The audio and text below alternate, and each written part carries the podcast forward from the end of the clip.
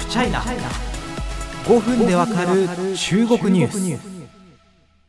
まあ、中国ってのは新しい言葉が生まれては消え生まれては消えというのがねあの以前もお話ししたことだと思うんですけど日本も毎年年末になると今年の流行語大賞今年の漢字みたいなものって皆さん気になると思います。中国もですね、まあ、毎年本当に流行語があのいろんなもの生まれるのであの僕はですね中国の流行語大賞みたいなものも結構楽しみにしてる人間です。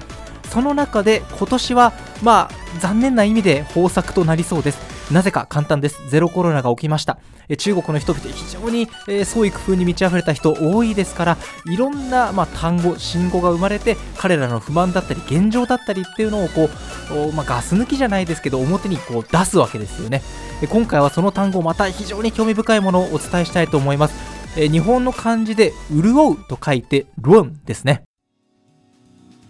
これはいつ頃、まあ、あの上海ロックダウンが始まってから生まれた単語だとは思うんですけれどもこのロン、ウルオがですね非常に話題になったことを象徴する出来事があったのでちょっとお伝えさせてください。ウェイボーでですね非常に話題になった動画があるんですね。上海でですねこう青色の雨がっぱ身にまとった男性がですねあの自撮りしながらこう喋るんですね。やった出られたぞ終於出チュチュラみたいなことを言うわけです。でそのまま約10時間半この男性は歩きます。なんんで歩くのかというとあの自転車とかだったらお前遠出するからダメだっていう風に言われてあくまで歩きで近くに行きますよみたいなノリで歩いてたんですけども行き先は空港なんですね。空港ってことはもちろん飛行機に乗ります。その行き先どこか日本です。この男性がその今回お伝えする流行語潤うロンのある種象徴的な事例の一つです。つまりこの潤うという字何を意味するかというと中国から国外脱出するということです。なんでね、あの、潤うという字を書いて国外脱出なのか、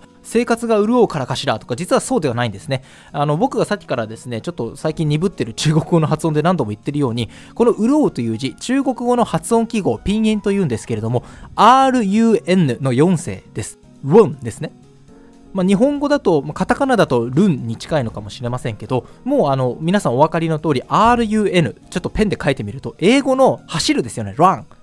と、まあ、同じスペルになるわけです。まあ、ここから転じて中国から外に向かって乱していく、まあ、海外へ脱出するという意味を持つわけです。で、まあ、中国の SNS とかですね、あのより良い移民条件を模索するなどの文脈で、この潤うに、まあ、学問の学で、ルン学といった言葉も出てきています。このルン現象一体どこまで流行っているんでしょうか？それを裏付けるデータがあります。複数の中国メディアによりますとロックダウン期間中ですね中国最大手の検索エンジンバイドゥではカナダに移民する条件という検索ワードが前の週と比べて2846%もの増加幅を記録しました。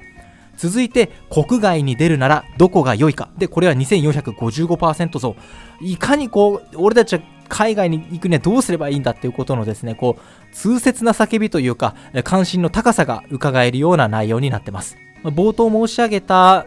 雨がっぱを着て10時間半歩いて空港に行き日本へ脱出した男性についてもですね、まあ、あの大手メディアからはすでに削除されているのかななかなか見当たらなかったんですが SNS ではいやもう脱出おめでとうとかいや私も日本行きのチケットさえあれば10時間半だって歩いてみせるさなどのコメントが相次いでですねもう本当にルーンした人に対するこう羨望の眼差しみたいなものがやっぱりあるんですね。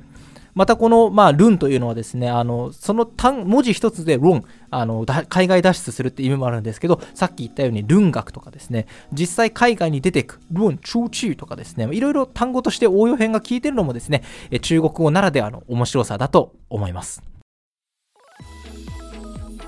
まあ、流行語っていうのはもちろん流行り廃りがあるわけです。そしてですね、僕もすごく気になっているのが、あの、この単語がある種バズワードになりましたよということをもって、じゃあこれから中国で大移民ブームが始まりますよとは言えないわけですよね。なぜかっていうと、このネットで、いや、俺も中国から出てきてよとか、出て行った人におめでとうおめでとう、俺も出ていきたいって言ったことをもって、あの本当に自分が移民するとは当然言えないからですよね。